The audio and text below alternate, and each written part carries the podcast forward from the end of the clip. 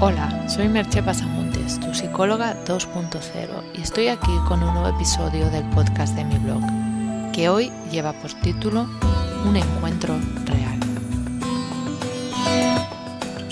Un encuentro real es la única manera en que podemos encontrarnos de verdad con otra persona, estando totalmente presentes y dejando que todo nuestro ser fluya y se comunique con el otro.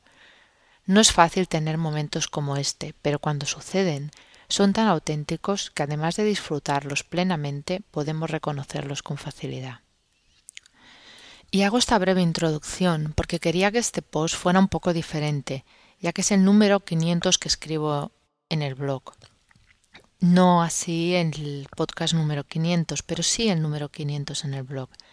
No suelo andar celebrando cada cifra, pero 500 posts me parecían ya una cantidad razonable para compartir con todos vosotros una pequeña reflexión, más personal de lo que es habitual. Porque una cosa es cómo empiezas un blog y otra cómo lo continúas, tanto por la frecuencia de publicación como por el hecho de ir ajustando los contenidos e incluso ir construyendo lo que podríamos denominar un estilo propio. Por eso, a pesar de haber empezado, tengo que reconocer que casi sin tener ningún objetivo, porque pensé que era una buena idea tener un blog en aquel momento. A medida que he ido avanzando en la publicación de posts, esto ha cambiado.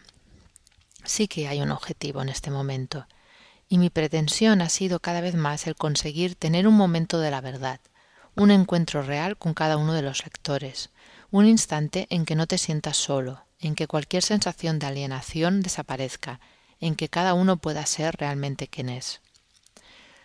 Un momento para dejar de controlar, para soltar cualquier necesidad de que algo en concreto suceda, para simplemente dejar que pase lo que tenga que pasar.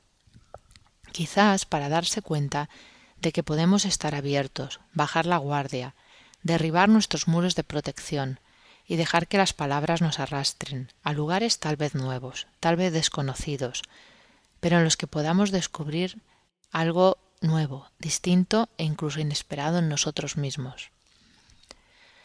He intentado propiciar en la medida de lo posible esos instantes en que nuestro corazón se libera, en que fluye, en que sentimos la emoción que produce el descubrirse y esa sensación se acrecienta y vislumbramos, aunque sea solo un destello de quien realmente somos. Sé que es una pretensión ambiciosa y que en muchas ocasiones no habrá sucedido nada de todo esto, pero no por ello cejo en mi empeño. Es por ese motivo que trato de no dogmatizar, de simplemente dar ideas, ofrecer propuestas abiertas, lanzar preguntas, con el fin de que cada uno pueda aplicar aquello que le sea útil y dejar de lado lo que no.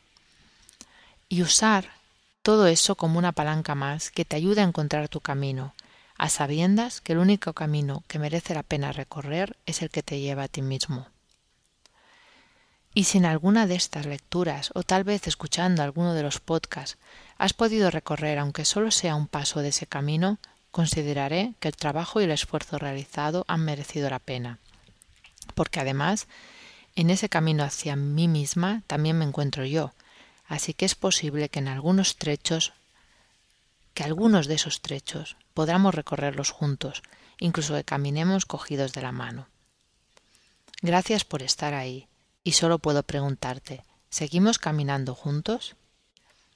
Hasta aquí el podcast de hoy y nos escuchamos en el próximo podcast. Bye bye.